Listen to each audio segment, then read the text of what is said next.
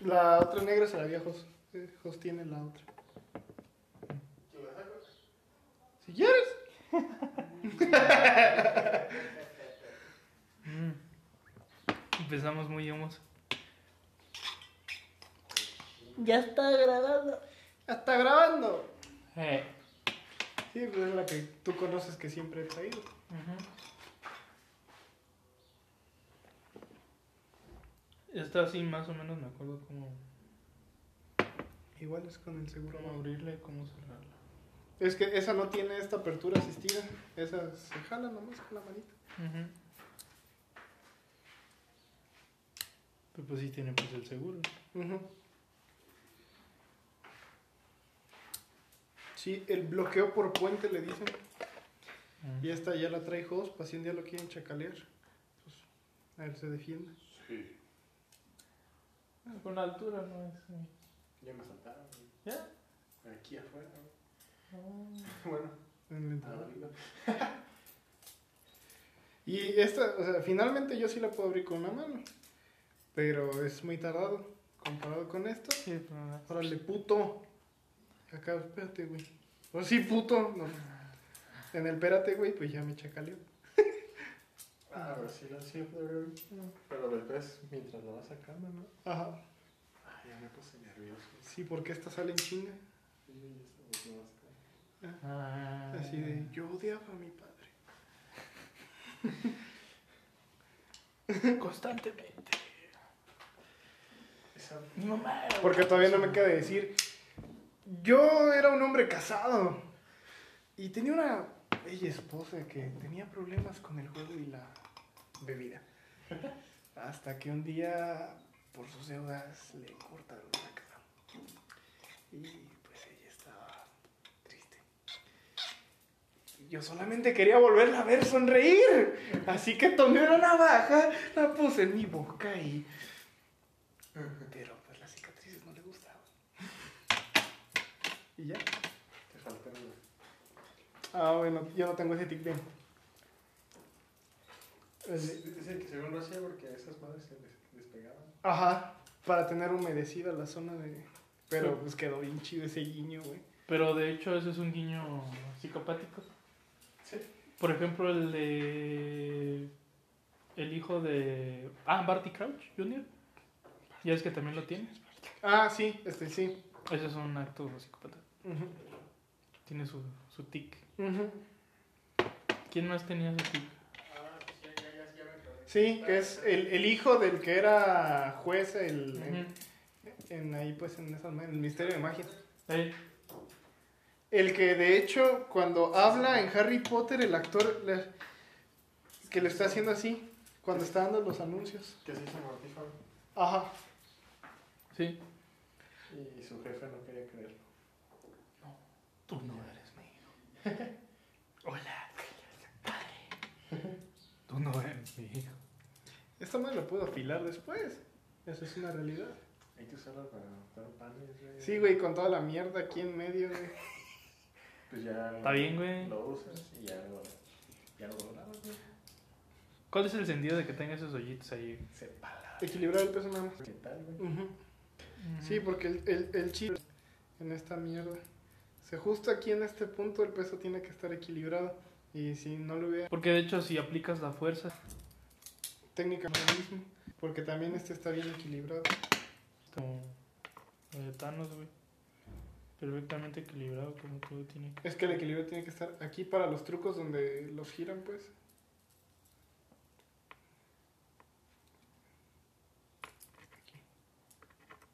Este es el equilibrio que debe de tener.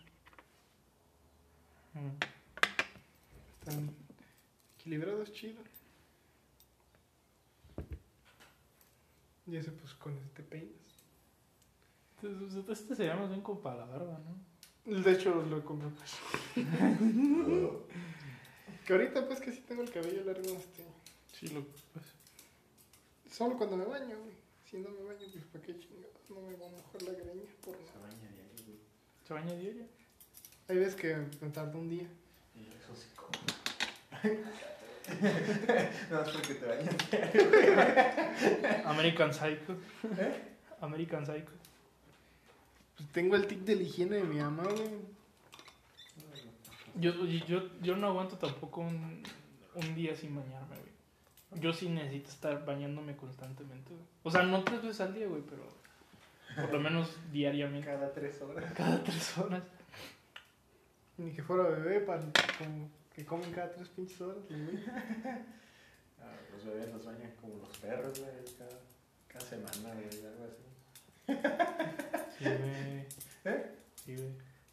Yo no sabía. Pero es que, es que están como muy chiquitos, güey, y los bañan así Bien hediondo los hijos de la chingada. Por ejemplo, la bendición que cuidamos, güey, luego a veces se- dos, tres, una semana sin bañarlo, güey. Pero así bien enjuagaditos, no que hay unos que nomás les, echan agüita, güey. Sí, es el, el pinche, la babeada de la leche aquí todavía. Miguel, güey, yo todos los días, sale a la regadera, cabrón, vámonos. Con Ah, el agua así hirviendo, güey. No, es que eso nomás Para quitarle así las capas, así, ahora ¡Ay, qué puto! Para quitarle la piel, güey. No, me bien tostado, güey. Y ahí tallándole, güey, dice, esto no es shampoo, no, Mi más que se, es se le está haciendo gelatina el cerebro, güey. ¡Negro!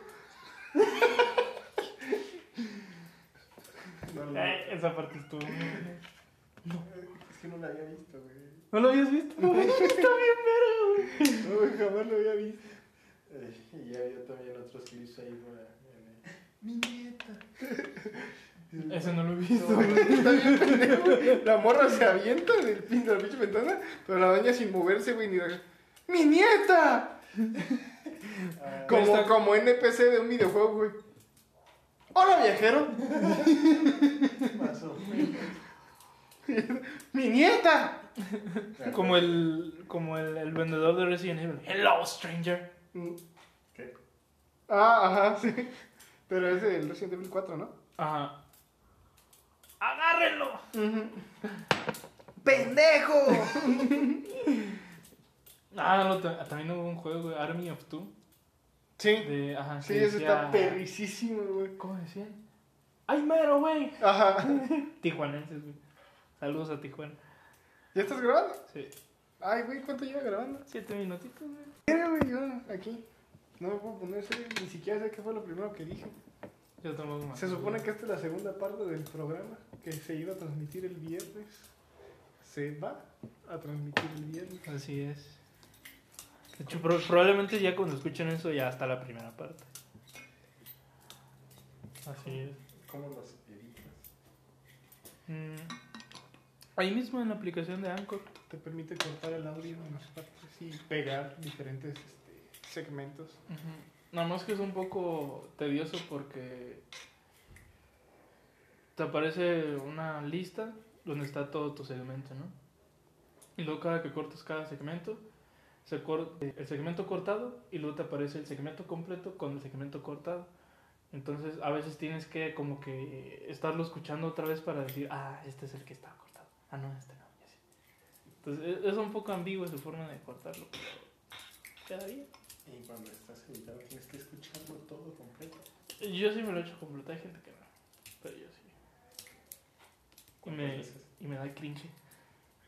Sí, güey, a mí me- no me gusta escuchar mi voz. A mí tampoco, güey. Curioso, sí me gusta escucharme cantando, No, porque sé que la voz ahí se a mí, a mí ni cantando, güey. Pero, pero sí. ¿Qué, ¿Qué ibas a decir? ¿Lo escuchas más de una vez? Depende. Si tiene muchos cortes, sí lo tengo que escuchar como unas dos o tres veces. Es un chingo. Pero, o sea, como a veces dura una hora y media, hora cuarenta. A veces ya en la segunda vez, ya como que más o menos me memorizo en qué parte. No lo Hubo cortes. Sí. Aquí. Y aquí. Y acá. No, es que parte de lo de la música ayuda mucho a memorizarte los cortes y Está pelado. así. Leve. Y luego con mi compu de 3 pesos, güey, a veces tengo que... ah, Fácil. Por eso opto por el celular, güey. Porque con la compu, este... Se traba o así y entra en conflicto. Y duro fácil una hora editando un segmento de media hora. Es como... ah. Algo. Que yo me quemé un video del TV Wolf. De preguntas y respuestas. Y una madre así de que empieza a hablar de cómo edita el video, la chingada. Y güey tiene como cuatro canales y hace streamings en la noche. pero pues contrata editores para... Y empezó a decir que, no, pues por ejemplo, los que son resúmenes de tal mierda, una serie, una película, tiene un güey específico que ve la película completa y le hace una crónica. Ese güey lee la crónica y aparte hay veces, dice que el 90% de las ocasiones sí ve las cosas, pero que hay otros días que no las Sí, ve. ajá, exacto. Y dije, ah, se pierde la magia, güey. pero igual está muy cabrón. De hecho, ya hizo el resumen de Naruto, güey. Sí, sí lo vi, Y- y pero sí. dura bien poquito, güey. Sí, y es que cuando le estuvieron insistiendo, se polarizó mucho ese pedo porque unos le dijeron, velo con relleno, Ajá. porque eso ayuda a que le metas comedia. Y otros le dijeron, velo sin relleno, porque va a ser más práctico y el video no va a ser tan largo. Y dijo, pues la neta lo voy a ver sin, sin relleno. Sí, yo creo que para fines de la historia, sí era mejor que lo viera sin relleno y lo explicara sin relleno. Ujú. Y, y de hecho sí dijo eso de que lo de Naruto, que la chingada. Y dijo, no, pues es que sí, lo estoy viendo sin relleno y aún así voy a tardar de estar Sí. grabando en mayo. Dijo, de mayo hasta diciembre va a estar el video más o menos. Y sí, está, está bien curioso. ¿Te das cuenta que en los dos pres se va a escuchar tu voz? güey? No. Sí, güey. Pero no quieres salir en el podcast, ¿eh? güey? Hinche producción. Es un cameo especial. Un cameo. Ni que fueras este. Stan Lee. Stan Lee. negro, tal vez. O sea, traes algo de Stan Lee, pero... Negro. Mi hijo es un. Bueno, pues, Buenas noches. Bueno, muchas ¿Ya empezó tu clase? nos salimos. ¿Se salieron? Ay, güey. Ah, Ya, ya pasó como 10 minutos, güey. ¿Quién Está iba a bien. seguir esperando? ¿no quieres ir por las marochas? Sí. Este. Tráete mi cartera, las pago yo, güey. Tú ya usaste tu dinero,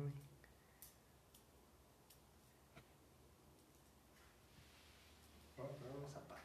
Sí. Y también ahí arriba está la bolsa de Slipknot donde está la hamaca. ¿Quieres que vaya al Versa? Es que es la más barata, güey. ¿Quieres que compre de la? De pollo, De todo. sí, güey. O sea, de bote, güey. De las de bote, güey. Ah, de las normales. Ajá. Es que no hay- no hay- en las de sobre no hay de pollo, güey. Ah, ¿Tú de cuál quieres? ah No sé. pollo picante. No sé Ajá. cuál es, ah, no sé cuál hablas. Ah, mira, es que Josué y yo encontramos unas que salieron de pollo picante que están bien buenas, güey. Que de hecho creo que están. Bueno, es que no, no, me, no me decido. Si está más buena, ¿no? Que la de habanero. Pero está muy buena la de pollo picante, güey. Pero Más picosa sí está. Bueno, de- define picante para este güey. Porque. No, también come bastante picante. O sea, de hecho, creo que andamos similares en el tema de picante. José. No, yo con mi habanero, limón, camarón. Creo que sí, sí habla de camarón con limón, ¿no? Sí, Sí, sí, de camarón limón nada más. Sí, no hay esa de piquín. O piquín. Ajá. Habanero, O, o sea, están tres opciones, güey. La que de preferencia que sea habanero Ah, con, Con limón, limón, y ajá. camarón. Si Ajá. no, la de piquín. Y si no, camarón, limón. Ok. Ajá. O sea, que tenga limón de ley. de polla, ¿no? No. Es que yo soplé algunas y entonces. pues, Soplapollas. Ese punto me encanta, güey. ¿Soplapollas? Soplapollas. Es que, güey, yo cuando me lo imagino, güey. ya no estaba, güey. Pinche embolia te da, güey. güey. Güey, no me imagino así, güey. tu- ¿Cómo se llama, güey? Todos los miados para adentro. Güey, pero. Topas, güey. topas que ahorita ese de soplapollas está más cabrón. Porque ahorita en la, en la pandemia no puedes coger, güey. A menos que vivas con tu pareja, güey. Ajá. Por, por ejemplo, o sea, tienes tu pollita, güey. Voy a ir a mirar. Sí, güey, adelante veo al baño mejor. güey. Iba a decir que las mujeres sí se pueden morir si les soplas. No mames. La vagina, güey. Sí, es que algo Pues, había, pues, algo había visto también, güey. Es que tú eres el médico, güey, tú sabrás explicarlo mejor. Una vez lo escuché por ahí. No, pues sí tiene sentido.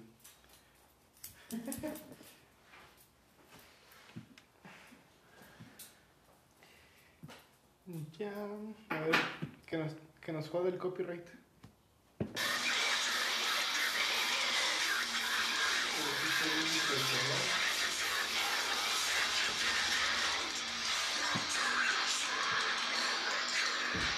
Se acabó la pausa musical. Bienvenidos a Casa Ango. Espérate, espérate, todavía no acaba, o sea, sí vas a ir por la maracha entonces. Ah, no, todavía no, des bienvenido. Excelente, perfecto. Entonces, allá arriba está la, la bolsa de Slipknot, donde está la maca. Y ahí mi- en mi cartera agarra el billete de Aquina, pero el más viejito, güey. Este, sí, sí, sí. Ah, el más viejito. ¿Cómo que el? Es que vas a ver dos billetes de Aquina azules y un billete de Aquina café. Ah, Agarra el café. y el del mega del café. Sí, güey. ¿Por qué? No sé, pues así, así dejó mi. No, pero. ¿Por qué la fijación? Porque ahora está el billete viejo y no el nuevo, güey. Es que no vaya a ser la de malas que un día me diga, no, este ya no vale, güey. No, mejor de una vez lo desahogo rápido. ¿Qué cosa? Eh, los billetes viejos. Ah. O sea, me refiero a que. Pues lo llevas al o- o sea, yo, yo sé, pues. Verga. Para eso estudié Derecho, para no dejarme pendejear por alguien más. Bueno, ya no fue la razón por la cual estudié Derecho, pues. Pero es una de las ventajas, como que está un poquito más pelado que te pendejen, ¿no? Y yo sé perfectamente que un billete viejo, siempre y cuando se encuentre en circulación, sigue teniendo valor. O sea, Ah. es, es su valor nominal. O sea, si traes un billete de 500 y aún se encuentra en circulación común, o sea, ya no lo imprimen, pero está en circulación, eh, el, el billete todavía vale. Pero luego sucede que como el billete ya está viejo, entre comillas, te Ya dicen, no te lo- ya no te lo valen.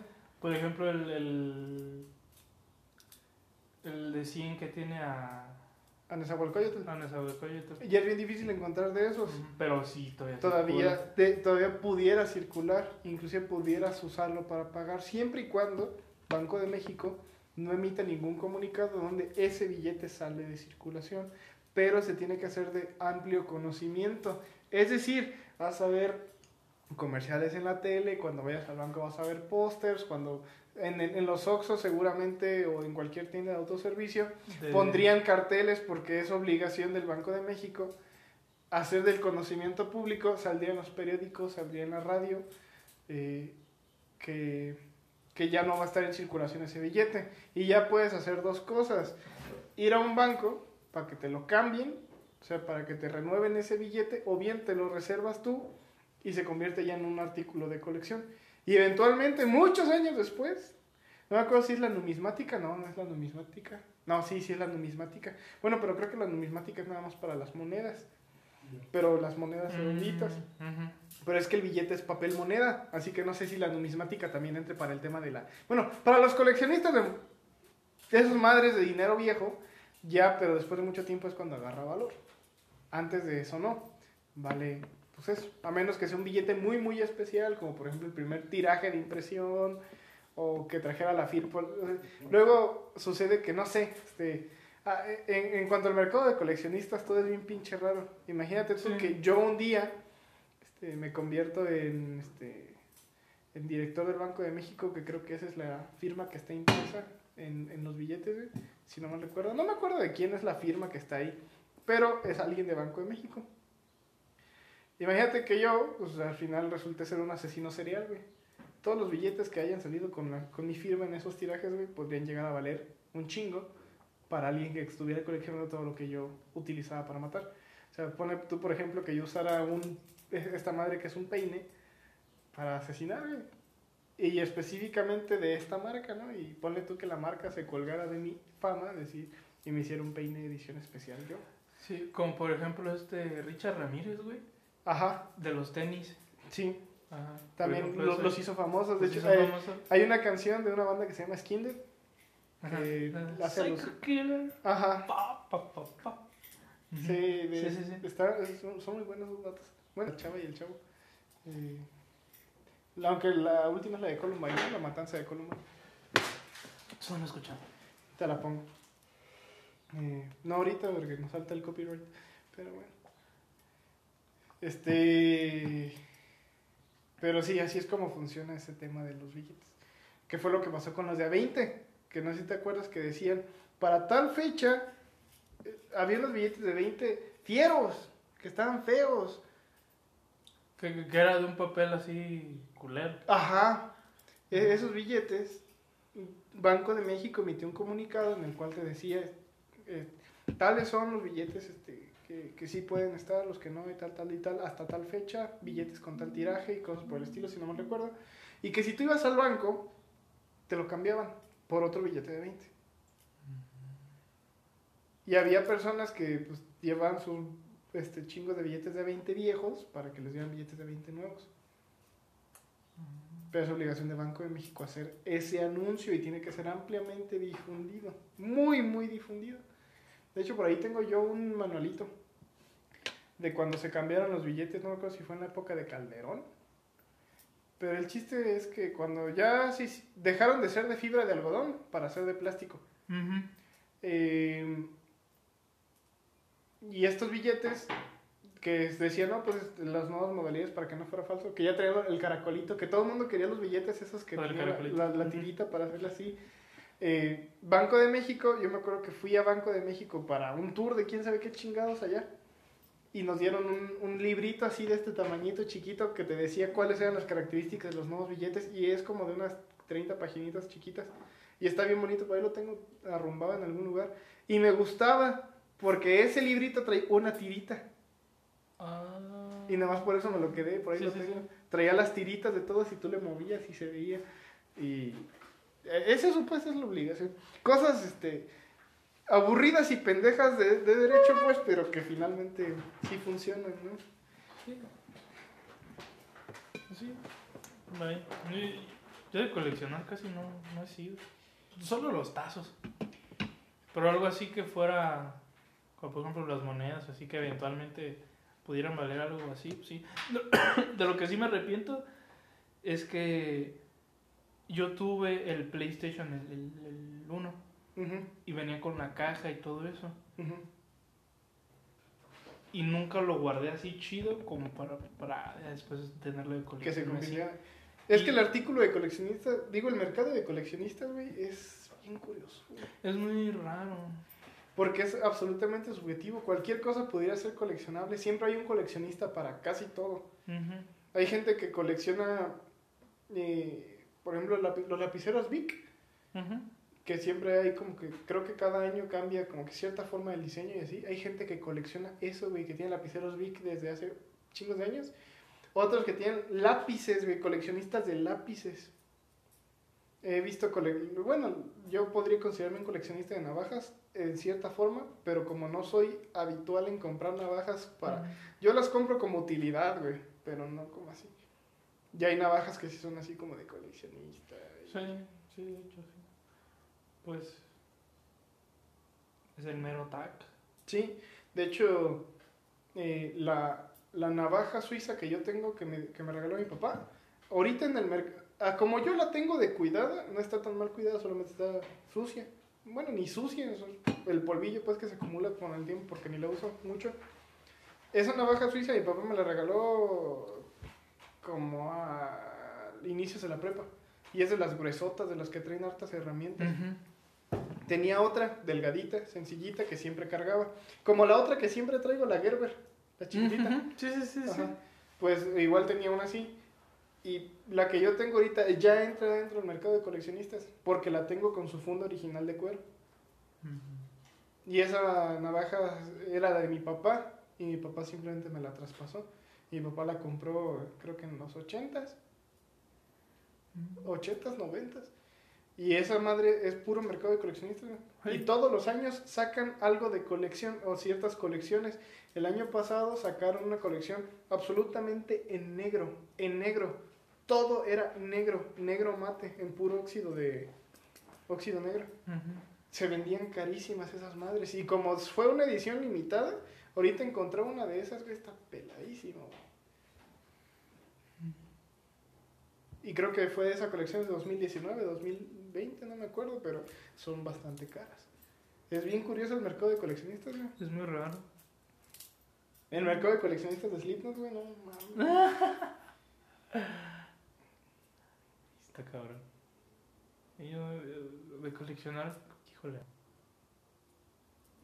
Si acaso nada más. Güey, soy coleccionista de canciones. no. Pues creo que nada más recuerdos, güey. O sea, de, de cosas que, que me han regalado o así, pero de algo así en específico, de alguna cosa. Como de estar eh, acumulando. Ajá. Sí, de hecho yo lo que quería iniciar era la colección de centenarios. Pues también caros. Ujú. O me gustan también las las onzas de plata, Ah, sí. pero no son tan caras, la plata no es tan tan cara. Hay gente que recomienda ahorrar en plata y, re- y que recomienda ahorrar en oro, porque finalmente no es tanto por el hecho de que sean de plata o de oro, sino que como es una moneda hecha por una entidad oficial, te da la garantía de que la pureza del metal que usaron es de la más alta. Y... Pero a mí me gustan mucho esas moneditas, güey, porque te las dan en una capsulita así bien bonita. sí, sí, sí. Y yo sí coleccionaría de eso, pero sí es un mercado caro. O sea, empezar a coleccionar eso también es caro. Y luego encontrarle el cliente es lo caro. De hecho, eBay es como que el- el- la plataforma más chida como Sí, para el para mercado de coleccionistas. coleccionistas, sí, sí, sí. Y aparte hasta, hasta cierto punto lo podríamos relacionar con lo de los videojuegos, güey. O sea que es hasta elitista eso del coleccionista. En cierta medida. En cierta medida, es que yo, e- ese mercado de coleccionistas yo no lo considero elitista. ¿Por qué? Porque cualquiera puede coleccionar algo y cualquiera puede vender algo de colección. Ajá. Y como el valor ahí es tan subjetivo, y en un videojuego, obviamente el valor de los videojuegos. No hay nada 100% objetivo, pero el valor de un videojuego tiene, sí tiene, tiende a tener ciertos caracteres de objetividad para que cueste lo que cuesta, ¿no? Así como la cantidad de personas que estuvieron involucradas en el, en el, en el proceso de creación y todo eso, me imagino yo, el, el valor de venta, la estimación de la franquicia y lo que tú quieras, es lo que define el valor, pero también lo definen sus semejantes, o sea, en cuánto rondan los videojuegos del mismo estilo, del mismo tipo, es lo que hace. Pero si tú nada más tienes una sola cosa, eh, o sea, no, este, tú nada más tienes una sola cosa que no existe en ninguna otra versión en el pinche mundo. Solamente se hizo esa y esa nada más. Como por ejemplo las baquetas de Joe Jordison, eh, donde la pintura la mezclaron con su sangre. El güey se sacó una unidad de sangre y mezcló su sangre con la pintura con la que iban a hacer nada más las letras de cierto número de, de, de paquetes de, de baquetas, güey. Se vendieron carísimas. Oye, esas madres, creo que una sola baqueta puede valer 10 mil dólares, güey. Porque tiene dentro de la pintura que usaron sangre de Joe Jordison. Sí. Y el video está en YouTube. Donde al güey le sacan su unidad de sangre para mezclarla con el bote de pintura que usaron para pintar todas esas baquetas, güey. Así de pendejo puede llegar a Sí, ser sí, el sí. mercado de coleccionistas. Dime tú qué valor agregado tiene No. real. O sea, no te va a ser mejor baterista, güey. Simplemente no, es por no, la fanático de, de, de Joe Jordison. güey. Esa, esa fregadera que, que trae cosa ahí ahorita de la bolsita de Slipknot, güey. Si yo la llego a cuidar, esa chingadera de aquí a 25 años puede valer un putero. Porque ese diseño específicamente salió para NotFest México. No para nada más. Y me imagino que alguien experto podrá determinar si esa madre, si es específica de NotFest eh, 2015 o no. Del precio de la historia, viejo. Así es. Esa madre yo pudiera guardarla y que sería mercado de coleccionista en algún futuro, güey. Sí, sí, sí. Porque dime tú, ¿quién cuidaría tanto una bolsa de ese estilo? Y es una pinche bolsita de tela, güey, que yo nada más compré pa, por gusto, pues, porque está bien chida. Y hoy me sirve para cargar mis cosas del mercado y el mandado y así. Pero es un producto oficial de Notfest México, güey. Claro. Y si esa madre llegara a ser una de las poquísimas que encontraron en el mundo, güey, A ver, esa chingada lo puedo. Puede que para alguien valga 5 mil baros, no sé, lo que tú quieras, pues. Buen punto.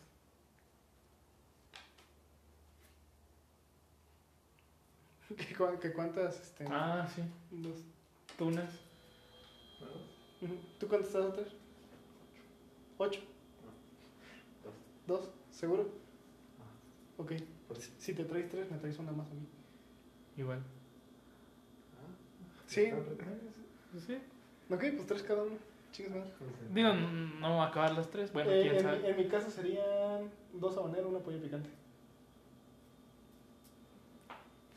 Ya sabes. Arre, Que pues, tenga limón. mu- Muchas gracias. Que Diosito te cuide y te proteja, hijo. ¿Eh? Este. ¿De beber qué? No, eh, Échate agüita. una mirinda, güey. Tengo Sí, ganas de mirinda. Y un pastel, güey, para ser godines una vez. Ah, güey. ¿No te sabes eso? No. De que en las oficinas Godín, cuando hay algún cumpleaños, siempre llevan Fanta o Mirinda, güey. Está el pastelito y llevan un refresco que siempre se te pinta todo esto aquí. güey. Güey, yo fui Godín cuatro años y eso no pasó. O sea, sí comprábamos pastel, güey, pero. Ah, pero pues, güey, go- godinesco fifí, güey. Güey, yo no fui Godín Fifi, güey. Viví al día, cabrón. Godín Fifi es que me pagaran cinco mil baros al, al respirar, güey. Pues, o sea, sí, sí pasaba, pero se iba a la colegiatura, güey. No me pagan tanto, güey. Todo el mundo cree que sí me pagan un chido. No, ya, ya sé que no, güey, pero... Este. O bueno, es que. ¿Quieres cocol? ¿Qué es eso? Coca. Ah, no, güey. No, güey. Mi- ¿Mirinda sí tomas? Sí. ¿O un sidralito? Ah, mejor un sidralito. Un sidralito. Sí. Y ya dijiste puto, te traes- Poto chico, poto chico. Verga. Saludos a Sudamérica. Acabo de decir pito chico. güey. El, poto.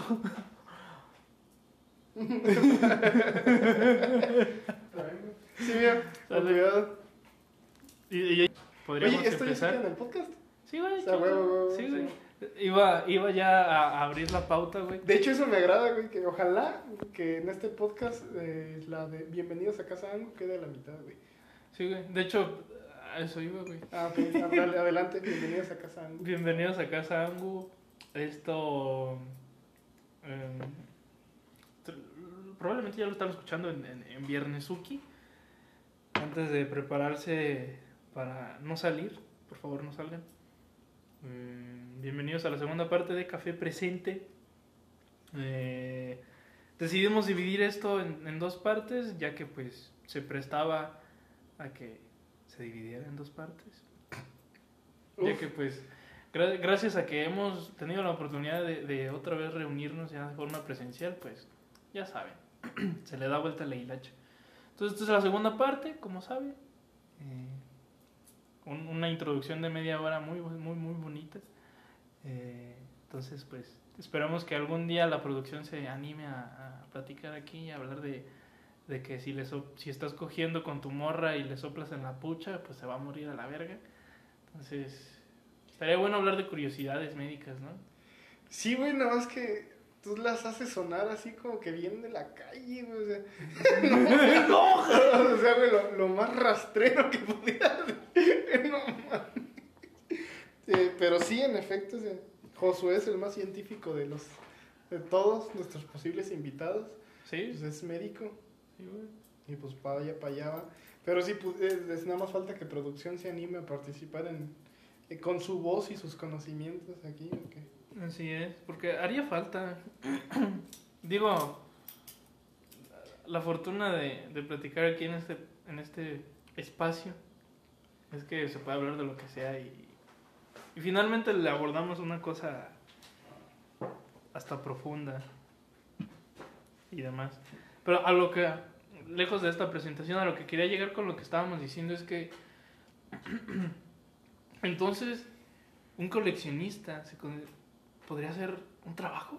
O sea, ser coleccionista sería un trabajo. Mm, sí, pero también yo creo que sería más trabajo surtirle al mercado del coleccionista. eh, hay un youtuber que me cae bien que se llama Lalito Rams, que tiene varios canales. Y uno de esos creo que Oh, se sí. llama Aprende Dinero o Aprende Algo Dinero. Pero el tipo se asoció, dice él, con un financiero. No conozco esa carrera específicamente así que se llama licenciatura en finanzas. Creo que sí existe algo así. Pero el chiste es que el güey, pues asociado con este cabrón, como que han tratado de hacer negocios y uno de esos negocios era de vender elmos, literal, peluches de elmos, de elmos y de monstruos come galletas, y que él los compra en mercaditos, así como de pulgas, Sí. que si- siempre se encuentran cosas bien curiosas en los mercados de pulgas y ni siquiera es cercano al precio real que pudieran tener, sino que es como una bicoca lo que pagas por eso, dos, tres pesos. Y muchos lo revenden, ¿no? De hecho, en alguna ocasión yo llegué a vender ropa vieja en un mercado de pulgas. Y yo llegaba en la mañana y había señoras y señores que así se iban y buscaban, así que, ¿qué traes tú? ¿Qué traes tú? ¿Qué traes tú? Y te lo compraban. Sí. Pero ellos lo revendían como, no, no digo al doble, pero sí le subían algunos Ah, pesillos. sí, sí, pero eso estaba chido si tú hacerte de tus prendas y sacar unos pesillos. Estaba chido porque, pues ya, te ibas todo en friega y no tenías que estar ahí todo el día esperando que se te acabara tu paca de ropa. Y, y había veces que sí nos quedábamos más tiempo. Y lo mismo que hacía este güey, que compraba elmos, monstruos come galletas y peluchitos como de ese estilo, pero específicamente más de elmos y de monstruos come galletas. Y dice, no, pues que yo los buscaba, pero yo los buscaba porque a mí me gustan, es algo que a mí me gusta y yo sí los colecciono, pero no porque los quisiera vender. Pero sucedió que un día tenía varios de ellos, inclusive algunos repetidos, y le puse en Facebook, oigan, vendo tal. O, a que, que alguien lo había buscado, no me acuerdo bien, pero el chiste es que llega un cliente, un primer cliente con él, y le ofrece una cantidad de dinero que él ni se esperaba que le fueran a ofrecer por esa fregadera. No, no, me acuerdo si específico no la cantidad de dinero, pero sí es más. Y dice, no, pues órale, te lo vendo. Chido. Pues sí, güey. Y dijo, ah, neta, ¿se puede ganar dinero esta madre? Y sí, empezó a hacer eso, güey. A irse a los mercados de pulgas, a los lugares donde pudiera, güey, ventas de garaje y así, lo que tú quieras. Pues, pues es que luego en, ese- en esos lugares encuentras cosas de... Sí, güey. Y que se prestan para eso. Sí, definitivamente. Yo, yo lo he visto en casa de mi papá o, por ejemplo, con mis abuelos. Si en algún futuro eh, yo llegara, si yo pudiera, por ejemplo, hacerme un reloj de un- con uno de los relojes de mi abuelo, no es que él fuera un hombre prominente o algo por el estilo, pero las cosas de antes eran de mucho mejor calidad, tan es así que los relojes de mi abuelo todavía pudieran funcionar. Algunos son de pulso, otros son como de cuerda y otros son de pila. Pero esas madres todavía pudieran funcionar y funcionar bien y funcionar muchos años porque traían mayor, mayor calidad en su producción. Yo digo que una madre de esas en un mercado de coleccionistas en el futuro pudiera valer muchísimo. Y yo si lo oferto y doy con el lugar donde aventar, do- donde aventar ese producto, se vendería bien cabrón. Es como la primera edición de algún libro o cosas por el estilo que se vuelven hiper valiosas. Y ni siquiera, muy posiblemente todos tengamos algo en nuestras casas, en donde sea que vivamos, que pudiera tener algún valor que ni nosotros, que no nos imaginamos, Sí. que no, no tenemos ni, ni, ni puta idea de cuánto podría efectivamente valer. Por ejemplo, Biblias, hay Biblias que se venden carísimas. Ah, sí. tirajes de la, creo que la primera Biblia guadalupana o algo así, que es la Biblia tradicional de México. Eh, hay un mercado de, de coleccionistas para Biblias, güey. Y creo que el primer tiraje de esa Biblia guadalupana vale un chingo. Y como no es mi área, ese del mercado de coleccionistas, solamente tengo un, una su- un superficial conocimiento, pero Sí. Quién sabe. La verdad yo tampoco ahí le, le, sé, no le sé. pero pudiera volverse trabajo. O sea, en realidad sí. puede ser un trabajo, creo nada más que hay que saber pegarle. Como que se necesita, para cualquier trabajo se necesita cierta intuición y cierta predisposición a, creo yo. Porque eh, el tema, de hecho, de esta segunda parte del podcast, que, que creo que era parte de lo que ya habíamos planeado un poquito, era justamente hablar del trabajo, del futuro Sí. laboral para, específicamente para nosotros, nuestra generación. No te voy a decir de las generaciones que nos precedieron y que todavía entran del rango de jóvenes. No, de la nuestra particularmente. Eh, ¿a, qué, a qué me refiero con esto? De que salimos a un mercado laboral en un año de pandemia, pero este mercado laboral no tiene ofertas suficientes, es más, o ofertas dignas e incluso hasta inexistentes para, para nosotros. Eh, ah, lo queja o lo que tú quieras, pero egresé en un año de pandemia donde ni siquiera puedo iniciar mi trámite de titulación. Y en el mercado laboral no valgo nada como abogado si no tengo un título, es decir, yo no puedo representar a una persona en juicio sin un título. Y eso es lo que a mí me apasionaría de mi carrera y he, he, buscado trabajo dentro de ese punto de, del área jurídica, pero no hay chamba. No hay chamba porque ahorita los juzgados están parados y cosas por el estilo.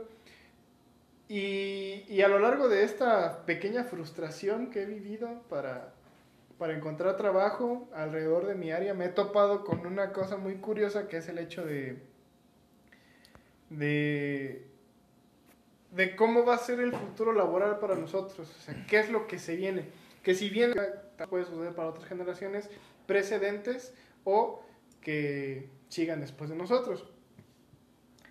Sí, eh, de hecho, iba a contestar tu pregunta con la que finalizamos la, par la parte 1 y se relaciona un poco con lo que estás diciendo. Ah, repito la pregunta, ¿por qué irte a trabajar a Argentina como psicólogo? Exactamente simplemente por el estatus de que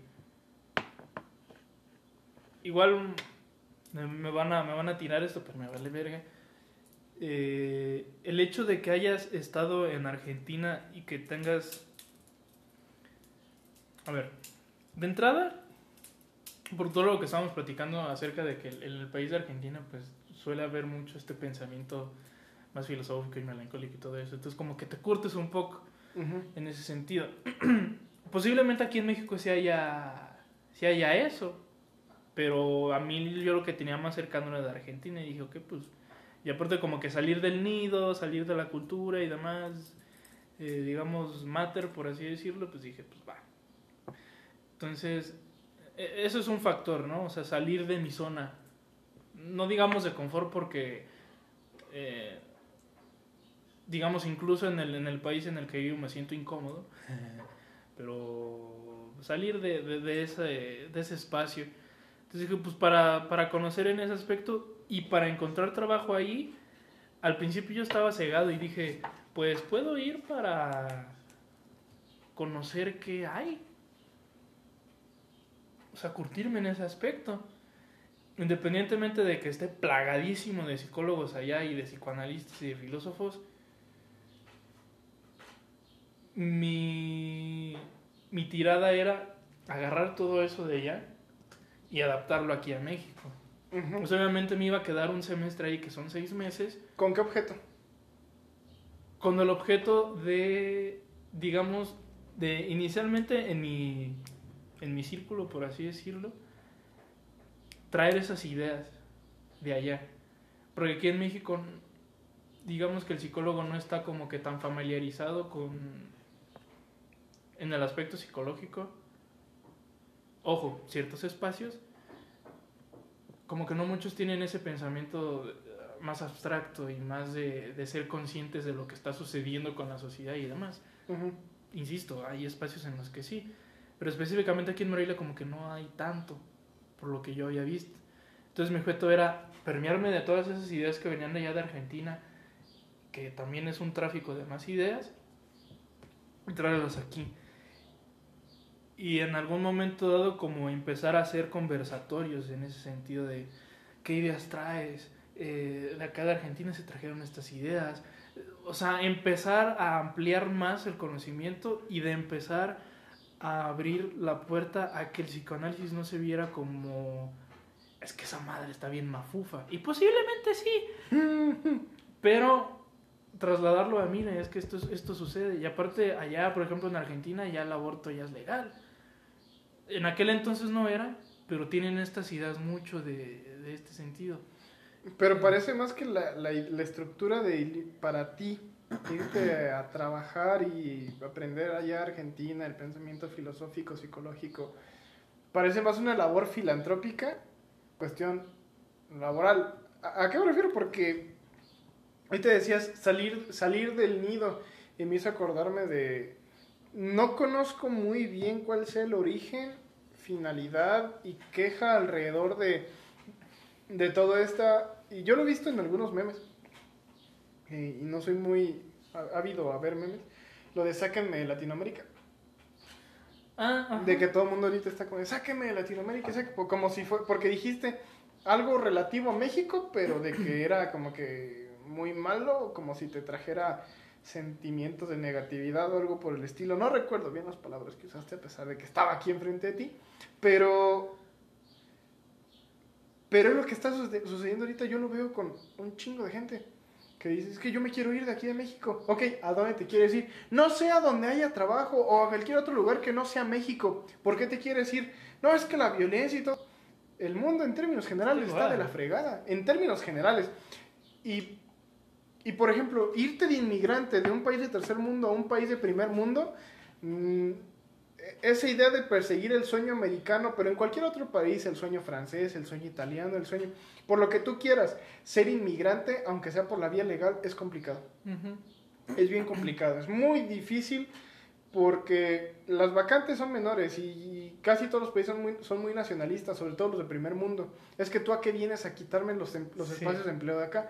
Lo mismo hacemos los mexicanos cuando llega un latinoamericano para acá. Como somos a veces vía de cruce para Sudamérica a Norteamérica, Norteamérica. eh, nos quejamos de lo mismo. Es muy difícil ser inmigrante, inclusive por la vía legal, en otros países. Por otro lado, eh, siento que la idea que co- comentabas, o que muchas especies de trabajo que tenemos ahorita suelen ser muy filantrópicas y muy poco redituables en términos económicos. ¿Por qué?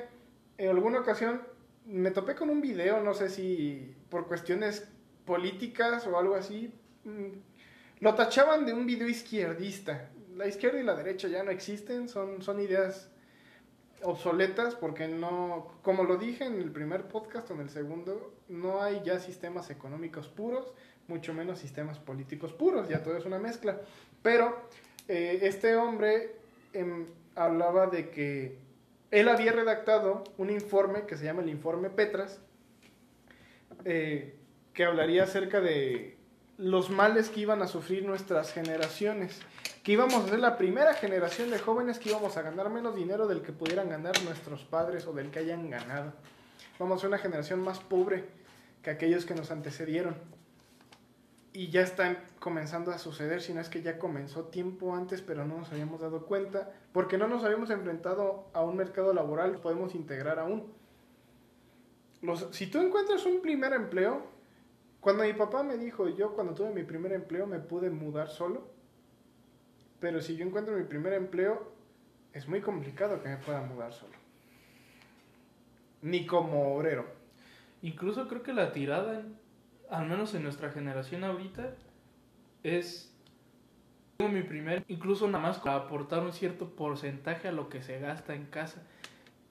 No es tanto de ya de una forma independiente. Hay algunos que sí son afortunados y que tienen su primer empleo y se mudan y viven solos y pueden mantenerse y que sí, obviamente algunos meses les cuesta trabajo y todo eso, pero creo que más bien la tirada va a tengo que aportar aquí a casa.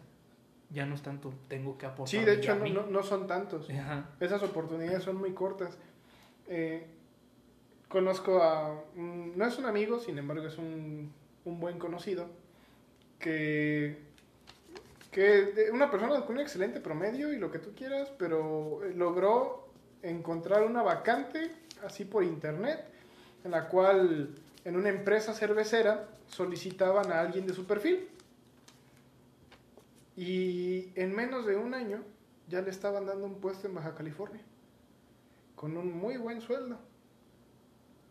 Eh, lo que me sorprendió es que lo rechazara, de verdad me sorprendió muchísimo que rechazara un, un buen sueldo en Baja California, donde las van a permitir poder hacer su proyecto de vida. Quizá no era, no era esa su pasión o lo que tú quieras, pero sí me sorprendió mucho que lo rechazara, sobre todo porque de mi generación, de mi propia carrera, solamente hay tres personas con trabajo. Y una de ellas gana bien. Los otros ganan eh, apenas lo suficiente para poder ir a trabajar el mes que viene. Y así eso sí, de generaciones arriba de mí, de mi misma carrera, me sigo topando con gente con que es que no tengo trabajo y es que no me alcanza. No está mal aportar a la casa e incluso lo ideal sería que en algún momento los ingresos que uno tiene sean suficientes para un poco eh, lo que se dio. Porque los ingresos de nuestros padres en este momento les alcanzan a nuestros padres y Sí. les alcanzan para nosotros. Pero posiblemente nuestros, nuestros ingresos no nos alcancen ni para cuidarnos a nosotros, ni para cuidar a nuestros siguientes, ¿a qué me refiero? A nuestros hijos, si es que queremos tener hijos, ni para cuidar a nuestros ancestros, que son los padres. que no es como que yo lo vea como una obligación, que legalmente sí existe esa obligación, pero también poder en algún momento, cuando los padres ya no puedan cuidar de sí mismos, uno tratar de, de apoyar, ¿no? Sí. Porque las pensiones ya no existen. Ya no suben a la mierda. ¿Y, ¿Y qué nos dice que en un futuro, futuros gobiernos no se puedan gastar el dinero de las pensiones de nuestros padres o de nuestros ancestros y lo desaparezcan y no tengan dinero para poder subsistir? Te decía, después de otro corte. Ajá. Eh, nada nos garantiza que en un futuro las pensiones no vayan a desaparecer, pero para aquellos que sí las tienen aseguradas y relativamente, que son nuestros padres, especialmente en México, antes de 1997, si tú cotizabas para el IMSS, tú podías gozar de una jubilación y que el Estado te estuviera dando dinero, Ujú. pero después de 1997, si ahora cotizas para el IMSS, eh, tienes derecho a un Afore y esta idea nació en Chile y ha demostrado ser una, una idea que no funciona económicamente ni es sustentable en términos económicos ni prácticos. ¿Por qué? Porque esta idea de- del ahorro eh, para el... eh, ¿Cómo se llama? ¿Es ahorro Para el futuro. de fondo para el retiro? Algo, no recuerdo cuál es el significado de la palabra Afore, ahorita lo busco en friega. Sin embargo, continúo con, con- con la idea que, que estaba trabajando. Ah, Afore.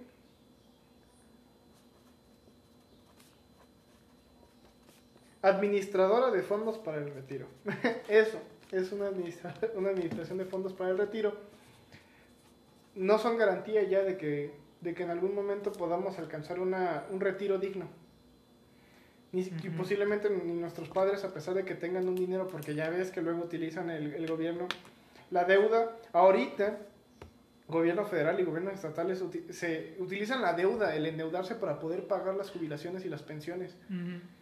que nos dice que en un futuro no vayan a utilizar el dinero que tengan ahorrados aquellos trabajadores para pagar o para destinarlo o para robárselo o hacer cualquier cosa. O sea, ya no hay garantía. Claro. No hay garantía de una subsistencia digna después del retiro.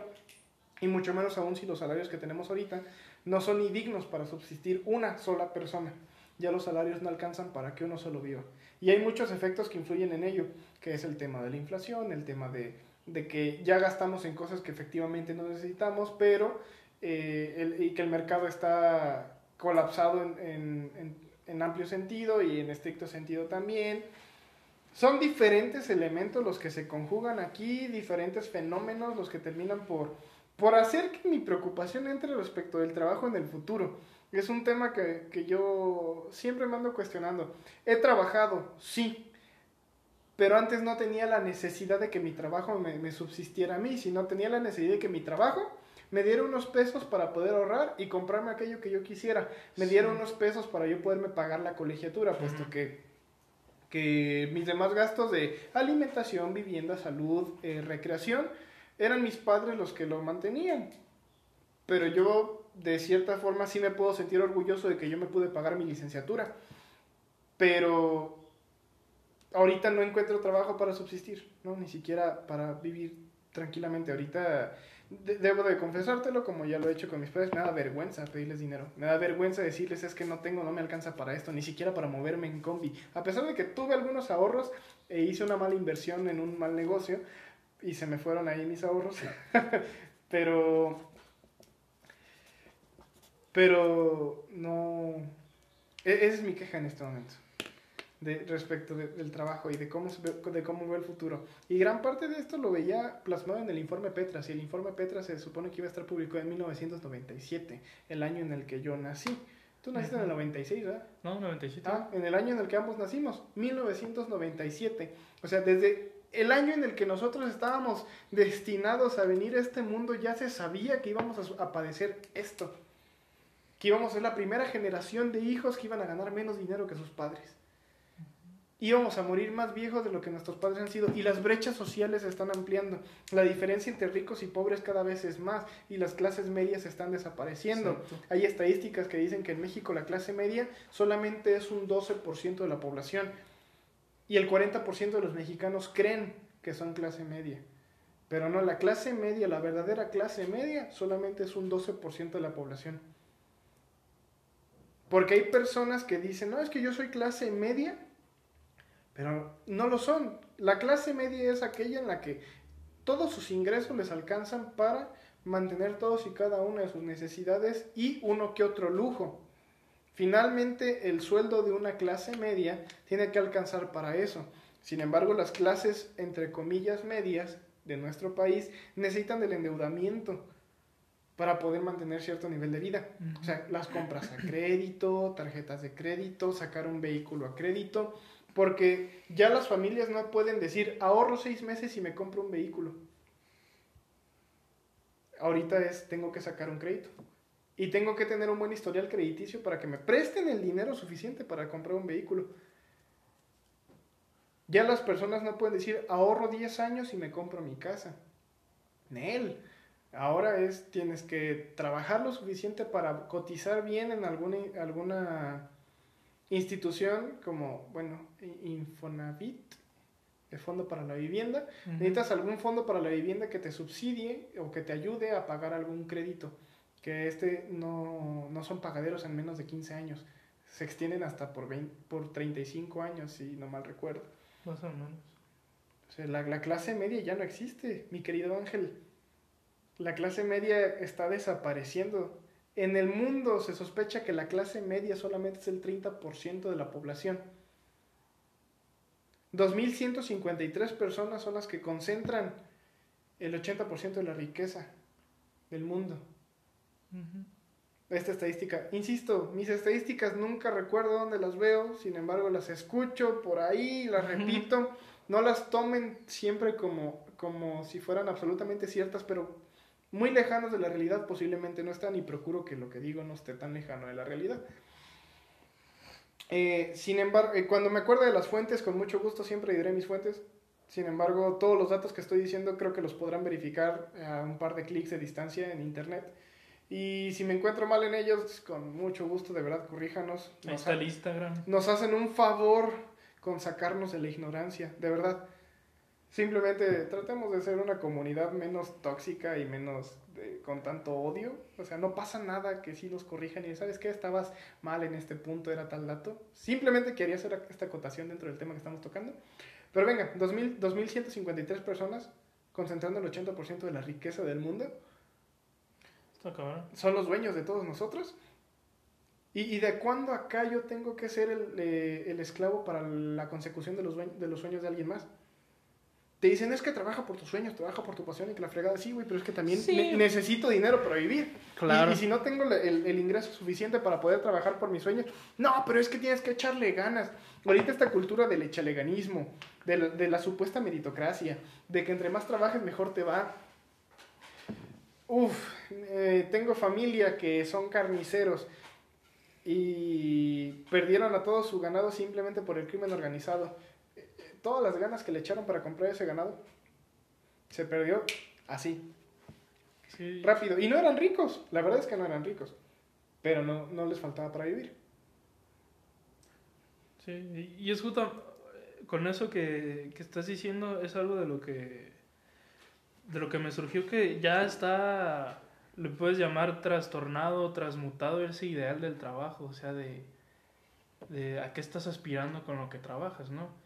Por ejemplo, antes, las generaciones pasadas de nuestros ancestros, era trabajo para casa propia, mi coche y incluso para mi boda, supongamos, ¿no? Que ya estaba también la índole ahí de, de la pareja.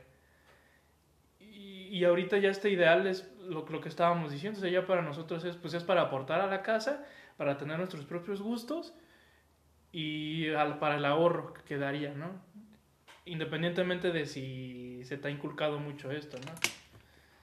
Eh, que también es yo insisto, a mí me ha costado muchísimo trabajo lo del ahorro, pero sé que de cierta forma lo tengo que tener eh, por cualquier cosa, ¿no? Por, ejemplo, esto que, que usualmente que usualmente dices eh, en tono de incluso como hasta de broma, yo ya estoy ahorrando para mi jubilación, pero eso es realmente cierto, o sea, me consta que lo haces. Sí, o sea, Sí, parecía sí. en tono de broma, pero no Sí. es en tono de Ajá, broma. sí, sí, sí, sí, entre broma y broma el inconsciente se asoma, entonces eh, es como, ok, incluso sale esta, esta idea de, "Mm, para algo tiene que ser este pedo.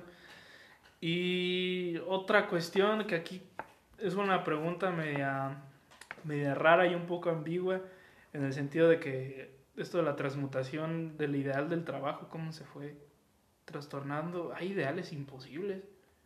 Como pregunta. Ideales imposibles de qué es lo que aspiras, o sea, cuál es tu ideal para el trabajo. Y si eso es imposible en esta cultura o no. Es que el ideal, como cuando hablábamos del tema de los sueños guajiros, yo creo que el ideal es un punto de partida. Y es bueno tener ideales. Porque yo, yo, yo quería hacer mención de que la clase media antes era la clase obrera. Y la clase obrera era la clase, la- aquellos que podíamos categorizar dentro de este rubro. Como aquellos que vivían en la justa medianía. Ajá. Pero cuando los avances científicos y tecnológicos comenzaron a avanzar y el obrero dejó de ser, de ser menos necesario porque ahora tienes máquinas que hacen el trabajo de 100 hombres en un tercio del tiempo, a veces hasta menos, pues es cuando van desapareciendo. Por eso es que la clase media también se está viendo reducida. Ahorita eh, el trabajo obrero ya es mucho menor, es bastante muy reducido y nuestras posibilidades solamente son dos, el mercado de servicios o el mercado de la innovación, que a veces se traduce en el mismo. Pero la verdad es que luego el, el mercado no tiene espacio para todos. Eh, eso es lo curioso, está muy, muy mal planteado. O sea, no es solamente un grupo de personas controlando los hilos del mundo, en realidad no, es caos en en lo que estamos inmersos, pero estamos padeciendo mucho estas consecuencias.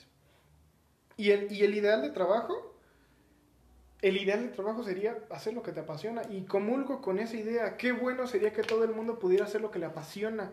De hecho, esa es una de las finale- finalidades del Estado. La, felici- la felicidad de sus integrantes. Ujú. Pero como el Estado concebido dentro de la figura platónica como la, la República de Platón, eh, la felicidad de todos los integrantes no, no existe en este momento, porque no todo el mundo se puede dedicar a, a lo que le apasiona. Eh, Platón era un rico que tenía esclavos, al, al- al igual que Sócrates, por eso podían permitirse el estar filosofando y lo que tú quieras. Y ahorita está, está sucediendo, sucediendo eso, como la clase obrera ya cada vez está reduciéndose y el mercado al que pueden integrarse la mayoría de las personas cada vez es menor. Y vivimos en una tecnocracia, no, pero sí vivimos ya en una sociedad del código. Estoy leyendo ahorita un libro que se llama Armas de Destrucción Matemática. Eh, apenas lo voy empezando, voy como en la página 100. Son 300, pero eh, me da huevita leerlo a veces porque está un poquito denso.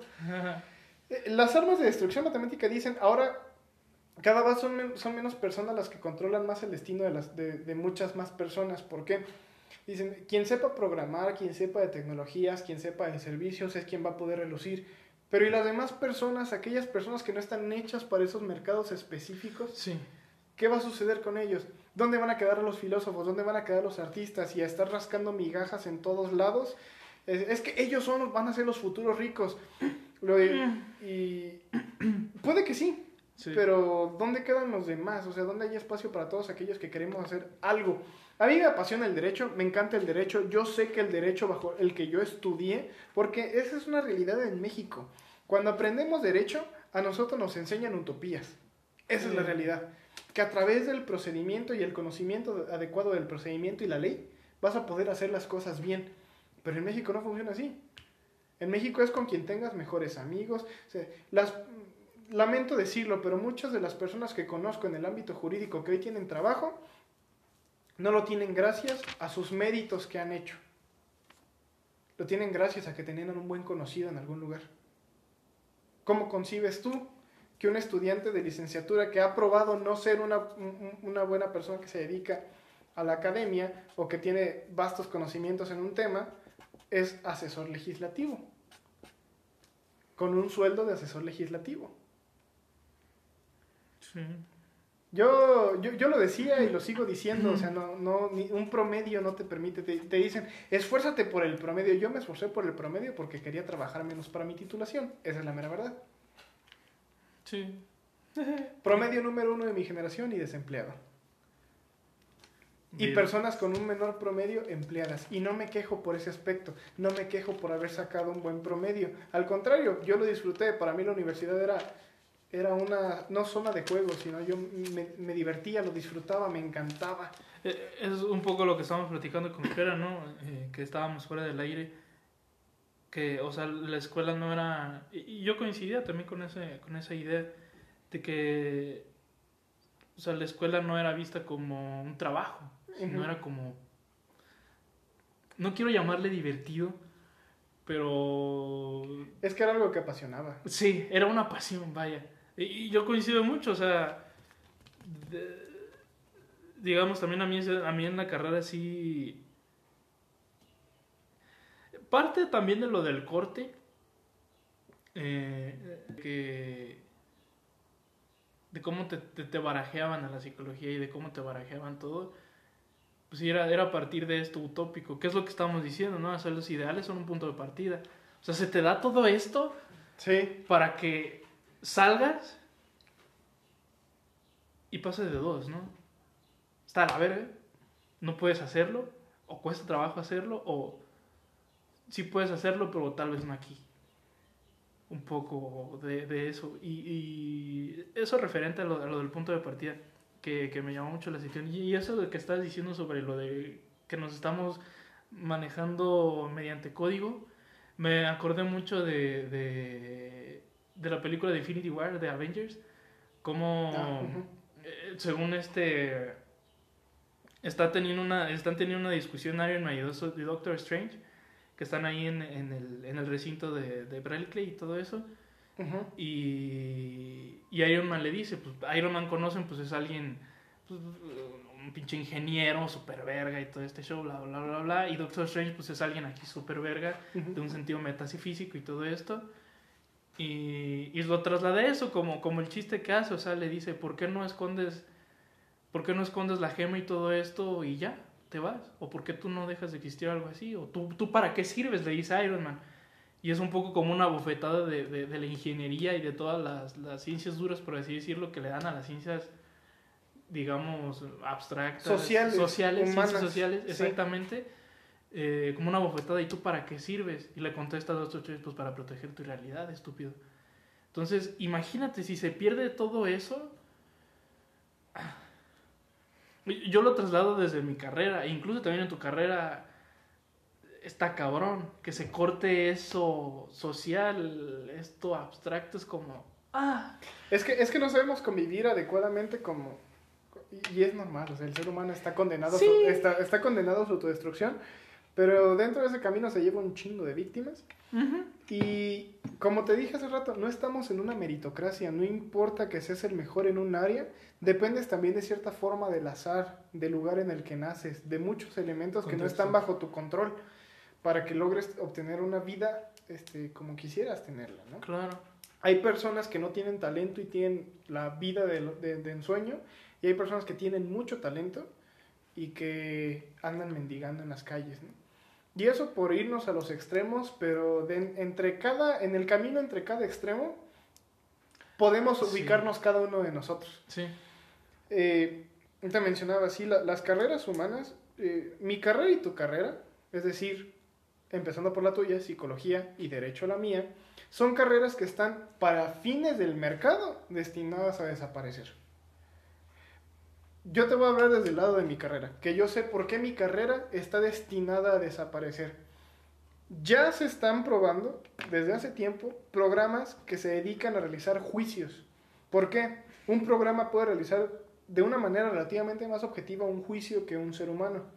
Porque al ser humano luego está probado que sí, que si un juez, entre más cercano a la hora de la comida, peor son sus juicios, porque tiene hambre. Entre más desvelado esté, las sentencias condenatorias suelen aumentar. Porque ya no, ya no se encuentra en un estado ideal para para que su criterio sea el- mejor posible. Pero un programa no se cansa. Y un programa puede, puede, puede enjuiciar. Hoy en día ya tú puedes pedirle a un, a un robot en internet que te realice un contrato. Ya hay programas en internet donde tú dices yo quiero un contrato con tales características, tú llenas un pequeño formulario, eh, se te cobra una pequeña cantidad y sale tu contrato ya redactado. Actualizado a las reformas legales que pudiera haber. Vaya. Cuando antes tú buscabas un abogado para que te asesorara, te dijera, Sí. y posiblemente ese contrato, como en toda actividad donde esté el humano involucrado, el error humano podía existir. Claro. Y, el error, y, y tenemos una ficción en la cabeza de que creemos que el código no tiene error. Pero ¿quién escribe el código? Un humano. Claro. Y, y sociales, las ciencias humanas, que son nuestras carreras, se le resta valor porque entre más avanzada es una sociedad, mayor valor se le da a la tecnología que es tangible. Pero como lo- nuestra labor suele ser de carácter más intangible o de un carácter más reflexivo, que requiere argumentación, que requiere... eh, ¿Cómo decirlo? Es que todas las carreras necesitan un esmero, pero nuestro esmero es enfocado a otro punto, enfocado a, aquello que nos hace humanos. Porque el derecho, el ideal de justicia, que en realidad esa es la razón por la cual nace el derecho, solamente es humano. Y una computadora no entiende lo que es verdadera justicia. Podríamos irnos al sentido de, de Ulpiano de esa constante y permanente decisión de darle a cada quien lo que le pertenece. Quizá la dije bien, quizá no. Pero es eso, dar a cada quien lo que se merece. ¿Y quién va a determinar qué es lo que me merezco? Ujú. O sea, un tercero o yo. No, pues es que un tercer objetivo. No existe la objetividad cuando interviene un humano. ¿Por qué? Lo vemos en los juicios orales, lo vemos hasta en los juicios escritos. Utilizamos las palabras para tratar de persuadir el juez a nuestro lado, a pesar de que no tengamos las pruebas a nuestro favor. Claro. Y si fuera solamente con las pruebas, y si son, son pruebas fabricadas, o sea, son cosas por el estilo, y son parte de las carreras que están destinadas a desaparecer. Ahorita el, el futuro lo están escribiendo aquellas personas que se dedican al tema del código y a todo lo que tú quieras que tenga que ver con el desarrollo tecnológico, pero ya lo habíamos dicho, desarrollo por desarrollo está destinando al fracaso. Creo Sí. que para eso funcionamos nosotros de las áreas humanas, de las humanidades y de las ciencias sociales, como, no como contrarrestar, sino como contrapeso, tendiendo al equilibrio, utilizando unas y otras para tratar de, de hacer los avances como tuvieran que hacer. Pero es en una, en una sociedad utópica. Y el problema ahorita es que esta falsa sociedad utópica está absorbiéndonos. Todos queremos vivir utopías, ya nadie está enfrentando realidades. Y hace un- que decía lo de el ideal del trabajo, es que solamente hay que trabajar. Sí. Te pregunto, ¿solamente hay que trabajar? No, ahorita ya pareciera que la carrera profesional es lo más importante. Y si yo no quiero una carrera profesional, y si yo quiero dedicarme a dibujar toda mi vida, sí, pero es que puedes trabajar dibujando. ¿Y por qué tengo que trabajar dibujando? De verdad, ¿por qué tengo que trabajar dibujando? Y si yo me quiero dedicar a hacer música toda la vida, sí, pero es que puedes eh, trabajar haciendo música. ¿Y por qué tengo que trabajar haciendo música? Tuve un compañero, eh, eh, el mejor promedio de, de mi preparatoria. Un tipo listísimo. Hoy estudia una ingeniería. El vato ya se ha ido a varios lugares. Es una mente brillantísima. Me llevaba muy bien con él en la preparatoria, pero no me llevaba bien con él por el hecho de sus conocimientos y mis conocimientos, que para nada son comparables. El tipo era una pistola para, para todo lo que era la, la- Él, su boleta era 10 cerrado, 10 cerrado. Y yo un mediocre que sacaba el 8 mínimo simplemente para eh, no tener que hacer nada más.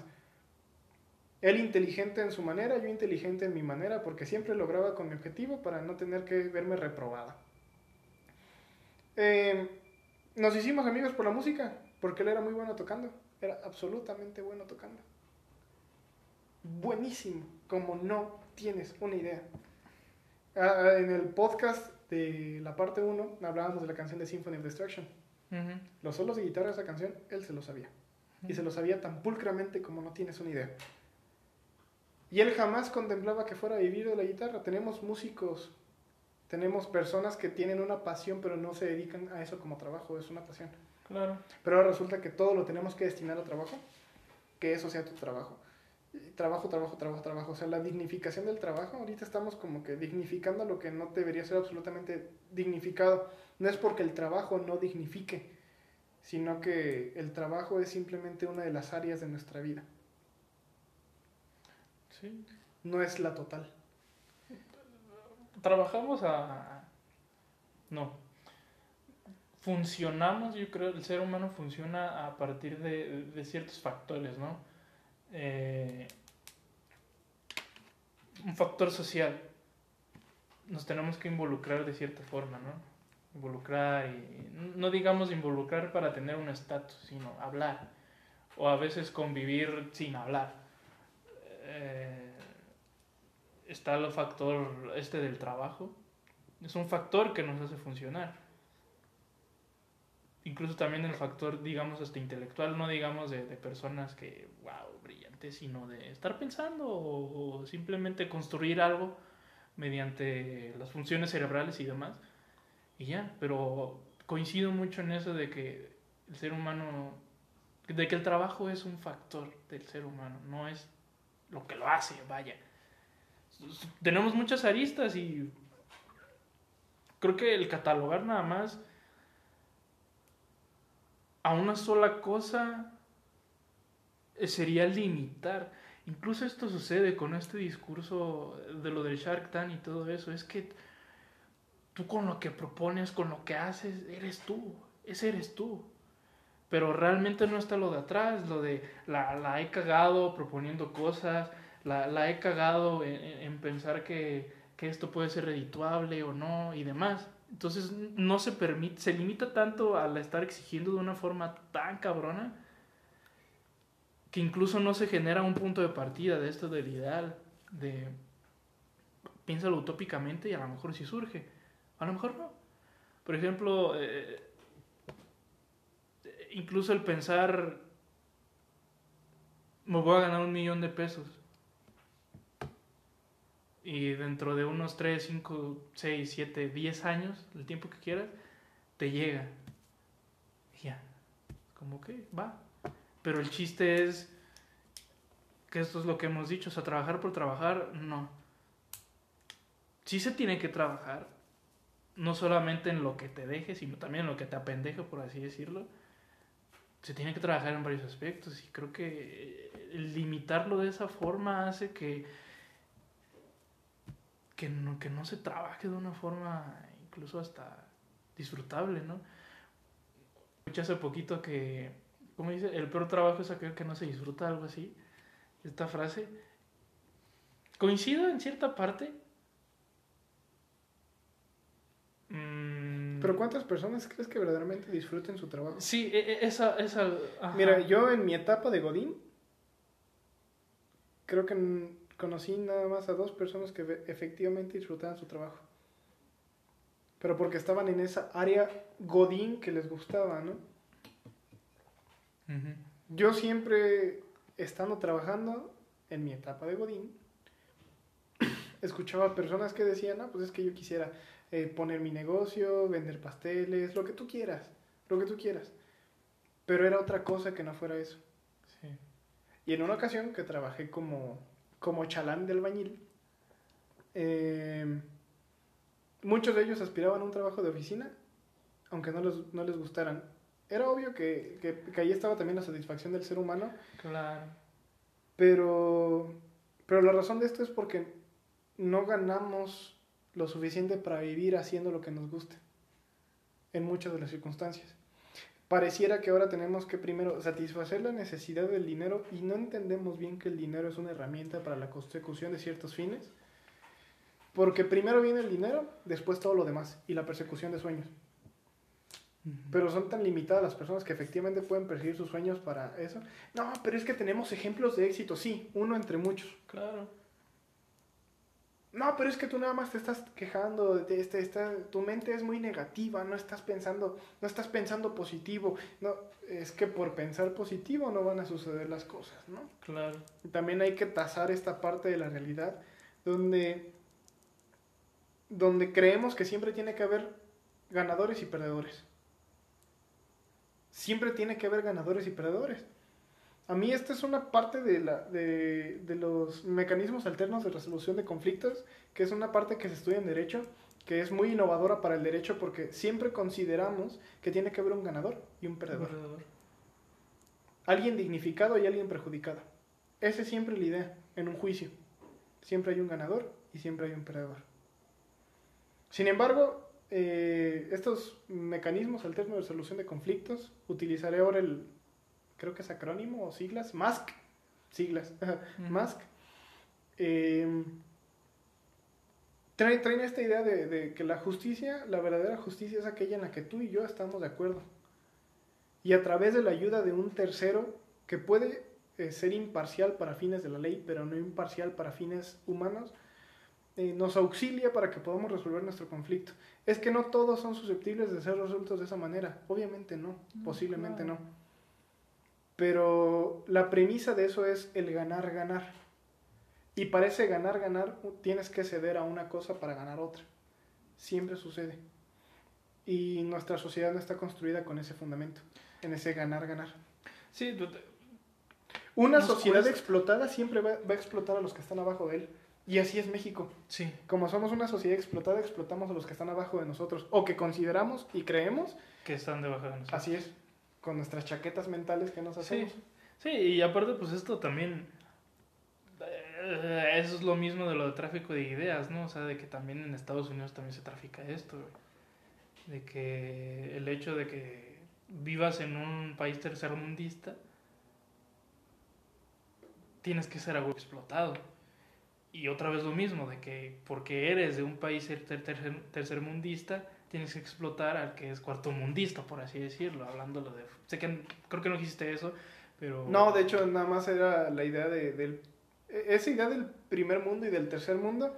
¿Alguna vez he visto un documental? No, no era un documental, eran como una serie de videos explicativos de por qué existe el primer mundo, el tercer mundo. Creo que era en márgenes del nivel adquisitivo por el PIB, algo así.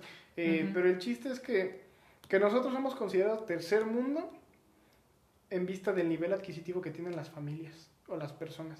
Ah, ok.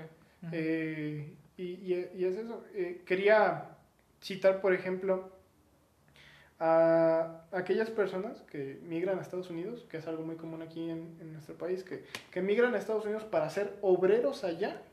Son obreros allá durante casi toda su vida, ganan en dólares, pero gastan también en dólares, y allá viven, eh, viven con recortes presupuestales, es- eso suena muy de gobierno, viven, de, viven con el mínimo dinero para solamente subsistir, pero acá lo he visto, en Huetamo lo he visto, lo he visto en Sinapécoro, lo he visto en Jungapeo, que, que, que son personas que viven en Estados Unidos y durante los tiempos de chamba allá en Estados Unidos esos lugares están vacíos, o sea, luego suelen estar vacíos los pueblos, pero las épocas vacacionales se regresan acá para vivir bien un ratito Ujú. Pero regresar a vivir mal gran parte del año. Y es parte como de eso, de, trabajar por trabajar. O sea, simplemente hay que tener dinero para poder disfrutar un ratitito, un pequeño ratito. Se construyen casas bellísimas aquí en México, pero solamente viven en ellas aproximadamente seis semanas al año, si no es que menos. Sí, no es... Digamos que también esto de lo que decíamos del lujo, ¿no? O sea, ya el lujo ya lo vemos como que nada más disfrutable un ratito y ya no lo vemos como que se tiene que disfrutar lo más que se pueda. Eh, incluso, por ejemplo, en mi carrera, de hecho, esto ya lo habíamos platicado hace algún tiempo, de que tú, tú lo dijiste, yo no, yo, no lo había, yo no lo había visto, pero es tan cierto ya ahora, que incluso la terapia ya es vista como un lujo. Que es un lujo. Eh, Es que solamente alguien con dinero puede pagarle a una persona para atender sus sintomatologías de depresión. claro. En cambio, si tú eres pobre y estás deprimido, ya te chingaste. De, ¿A quién recurres si no es al Estado? Ah, pero es que el Estado no, no está dando dinero para que... Bueno, ni siquiera tiene los recursos humanos, técnicos y la infraestructura económica para poder brindar ese, esa parte del área de la salud a las personas. Si soy pobre y estoy deprimido, ya me chingué. Pero si soy pobre, estoy deprimido y tengo dinero y supera mi pobreza, puedo salir en la televisión. Exacto. Sí, no nos vayamos tan lejos. Eh, ojo, esto no es por demeritar a nadie ni, no- ni nada, sino es simplemente por el contexto que sucede así. Eh, por ejemplo, hicimos un estudio en Tarímbaro, ya te lo había platicado, eh, y relacionándolo con esto, se suicidaban muchos chavos ahí, independientemente de, de cómo se maneje la cultura allá, se suicidan muchos chavos. Por lo mismo, porque no hay un estado que diga, ¿sabes qué, papito o papita, eh, mamita? Tienes que tener una, una inteligencia emocional porque está cabrón, o sea, lo que se te exige, lo que viene del mundo, o sea, tienes que te- tener más o menos como un mapa mental de qué, de detectar siquiera, mm, digamos, eh, no es que esté triste, es que estoy cansado. Y a veces el verlo de que estoy triste genera una idea sintomática de me tengo que matar porque no encuentro nada más que hacer. Eh, incluso esto- estos espacios, por ejemplo, lo del podcast o un un conversatorio, iba a decir conservatorio, pero incluso también lo de la música ayuda mucho de, de, de- de- detrás de, de- de fugar estos pensamientos negativos e incluso que la mente, como decía Gera, la mente tiende a ser muy, muy cruel a veces, sacarlo de una forma como tú quieras, y influye y... Pero aquellas personas que trabajan más de 18 horas al día. Porque las hay. Exacto. Hay personas que trabajan más de 15 horas al día. Dime en qué momento les queda del día para poder dedicarse a estos hobbies. Vas a, hay quien dirá, no, es que quien quiere encuentra tiempo. Y tú ves a su contexto y posiblemente tiene al menos Sí, cuatro horas para dedicarle a un hobby. Pero hay personas que no tienen ni eso. exacto. Hay personas que no tienen ni una hora para dedicarle a su hobby. O están tan cansados que prefieren irse a descansar que dedicarse a un hobby. Ajá. O, o luego lo- los de recursos humanos dirán, bueno, sí, es que estamos nosotros. Sí, pero es que... So- somos se- un recurso. se hace do- exacto. Eh, eh, ahorita que dijiste recursos humanos, quiero plantear, ¿somos, ¿somos de verdad un recurso? Porque la no. finalidad de un recurso es algo que puede ser explotado. Para mí no, eh, está mal planteado. Ese concepto de capital humano, ¿cómo que capital humano? Eh, Es, No. que, es que hay capital material y nuestro capital humano. Es decir, soy el medio para que alguien más obtenga algo. Ay, como que eh, esa idea de que, de que se refieran a uno como recurso humano o como capital humano es eh, plastificarte, convertirte en materia de la cual alguien más o algo más puede disponer de ti. Eh, yo no, no soy un libertario, eso sí debo destacarlo, es decir, yo no soy de la idea de que el Estado no debería existir y que debemos gozar toda la libertad para atender nuestros asuntos de, como si fueran todos de carácter privado. No, no, no tengo esa idea libertaria, como que yo tengo más una idea como tratando de equilibrar esa parte de la intervención del Estado y la intervención de la, de la individualidad, pero también de la comunidad y la colectividad. Eh, hay ciertos aspectos que considero que sí el Estado debería garantizar, pero entendamos que el Estado, el Estado no es una entidad abstracta independiente del ser humano que gobierna sobre este. No, el, el Estado está compuesto por humanos. Y son personas que idealmente por un tiempo determinado tienen el poder de hacer las cosas. Y, y lo que está sucediendo en la actualidad es esa deshumanización del Estado Sí. que creemos que el Estado es una entidad superior a la que hay que hacerle caso. Y Y es lo mismo, eh, sumando lo que dices, es lo mismo de lo que está pasando pues ahorita, o sea, a, todo- a todas las ciencias humanas, a las ciencias sociales se les, se les quita la cabida que debería de tener. sí. Que pues, ¿sabes qué? No, esto, ¿esto ya para qué? Y el Estado, de, eh, lo que el- idealmente el Estado tiene que hacer es procurar las condiciones para que las personas tengan que preocuparse menos por cuestiones que muchas veces consumen de más a las personas. Como es este eh, la, la salud, la educación, así como de cada quien rasquese las uñas con la salud, pues los ricos ya chingaron. Claro. Pero los pobres, cada quien rasquese sus uñas para la vivienda. Los ricos ya chingaron. Pero los pobres, cada quien rasquese sus uñas para, para la educación. No he dicho educación, ¿verdad? No. Este, pues los ricos ya chingaron. Inclusive acceder a la educación pública es un lujo para las clases pobres, Sí. a la educación pública. Porque eh, supongamos ahorita que estamos en, en tiempos de pandemia y que las clases son en línea, quien no tiene acceso a, a luz, solamente a luz, ¿cómo, cómo se educan, no? Eh, somos muy desiguales y muy poco empáticos. Es que yo, ¿por qué tengo que mantener a otros? No es por mantener, es por tratar de, de ayudar, de que el suelo sea lo más parejo y lo más firme para todos, y de esto se tendría que encargar el Estado. Pero es que el Estado, es- el Estado está lleno de corruptos. Lamentablemente sí. Sí. Y, y es que en, en un Estado corrupto, pues es más fácil, eh, eh, bueno, es relativamente sencillo garantizar que tengas a las personas de tu lado como persona en el poder. ¿A qué me refiero?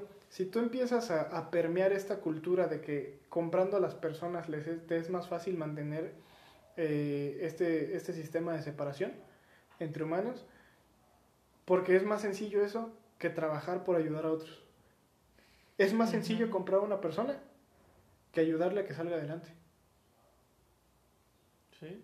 Es muchísimo más sencillo, implica menos esfuerzo, implica menos trabajo. Es cierto. No digo que sea un trabajo sencillo, pero es más fácil. Y, y en México así es como vivimos el día a día. Comprando a las personas porque es más fácil que ayudarlas. Implica chamba, implica humanización y empatía. Claro, sí. Es, es- algo que iba, que iba a añadir, o sea, trasladarlo ya a una forma empática de verse como un par. Porque recordemos que eh, luego, luego hablaremos sobre la empatía, pero no es tanto como el ponerse los zapatos del otro, sino sino imaginar la situación, vaya. No me quiero extender en eso, pero, pero sí, o sea, incluso se quita la, la empatía, viéndolo desde una forma muy, muy conspiranoica. Eh, la empatía es parte del ser humano y si, des- y si, se, y si se deshumaniza, pues entonces qué verga, o sea, lo mismo, somos un recurso entonces, somos una máquina entonces, o qué verga. Sí, de- mm, cuando el, el ser humano logró satisfacer, y digo el ser humano como especie, eh, cuando el ser humano logró satisfacer sus, sus necesidades generales, así como que, que ya no lo matara una tormenta, que ya no lo matara el frío, que ya no lo matara un lobo o un perro, lo que tú quieras, eh, solamente lo único restaba voltear a ver al prójimo y encontrar ahí el enemigo. Solamente era, era lo único que, que restaba, ¿no? Eh, hasta el momento, no sé si este, esto vaya a cambiar más adelante para mí. Yo sigo creyendo que es el propio humano el, el artífice de, su autodestrucción. Pero nos vamos a matar a nosotros solitos, pisoteándonos unos a otros. E- ese es nuestro destino, ¿eh? Yo es lo que considero. Vamos para allá y derechito. Y no va a importar quién sea rico, quién sea pobre. Solamente unos se van a ir antes que otros. Esa es la mera verdad. Porque dicen, di- dicen los ricos, es que ¿por qué quien gana más tiene que pagar más impuestos? Si viviéramos en un estado ideal y las cuestiones eh, fueran transparentes, pues podríamos saber que quien gana más está ganando más a costa del trabajo de miles. No, pero es que su talento muchas veces ni siquiera es talento. A veces es explotación o fortuna, ¿no? No, pero es que es una persona que puso una empresa y está empleando a un chingo de personas más. Sí, pero esa persona sola no está produciendo su riqueza, la está produciendo a costa de otros. Y los otros, es, es como una cuestión recíproca, ¿no? Y, y- y está complicado entender este tema de, de la fiscalización y la tributación en términos ideales, porque lo ideal es así como, es que sí, yo como gano más en, en un sentido de, de empatía o de solidaridad con el prójimo, pues sí, ok, yo le doy más al Estado para que el Estado administre ese dinero que le doy en beneficio de todos los demás, ¿no? De un sistema de salud o algo por el estilo. Sí. Pero e- esa parte es bien poco transparente en México. Es que implica, hacer las cosas bien implica más trabajo. De verdad implica mucho más trabajo que hacerlas mal. Y somos huevones. Sí. En México somos bien huevones. Optamos por lo fácil. Sí. Sí, y, y por eso es que, por ejemplo, con, con el tema de la violencia, que, que, que al Chapo lo querían un chingo, güey. No por, no por dignificar la figura del Chapo, no. El güey era un traficante de drogas, que a través de afectar la vida de otras personas, él se hizo rico.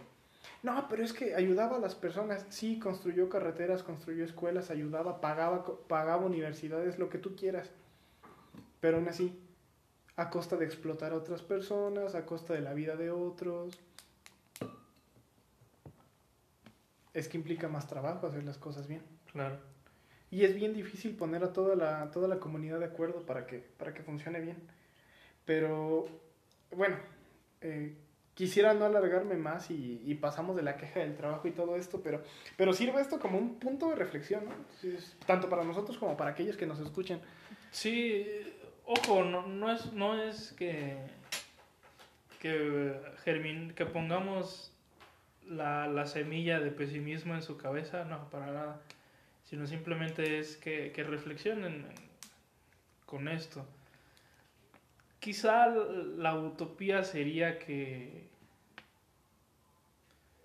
que trabajaras, que trabajes con un propósito y que te cueste trabajo que, no te sea fácil. Y que si te es fácil, pues. que no sea afectando a un tercero. Que podría ser debatible, claro, pero creo que como última reflexión es este. Ay, ya, ma- ma- hay que matarnos todos a la verga. no, eh. Híjole. ¿Qué reflexión quedaría? Está, está...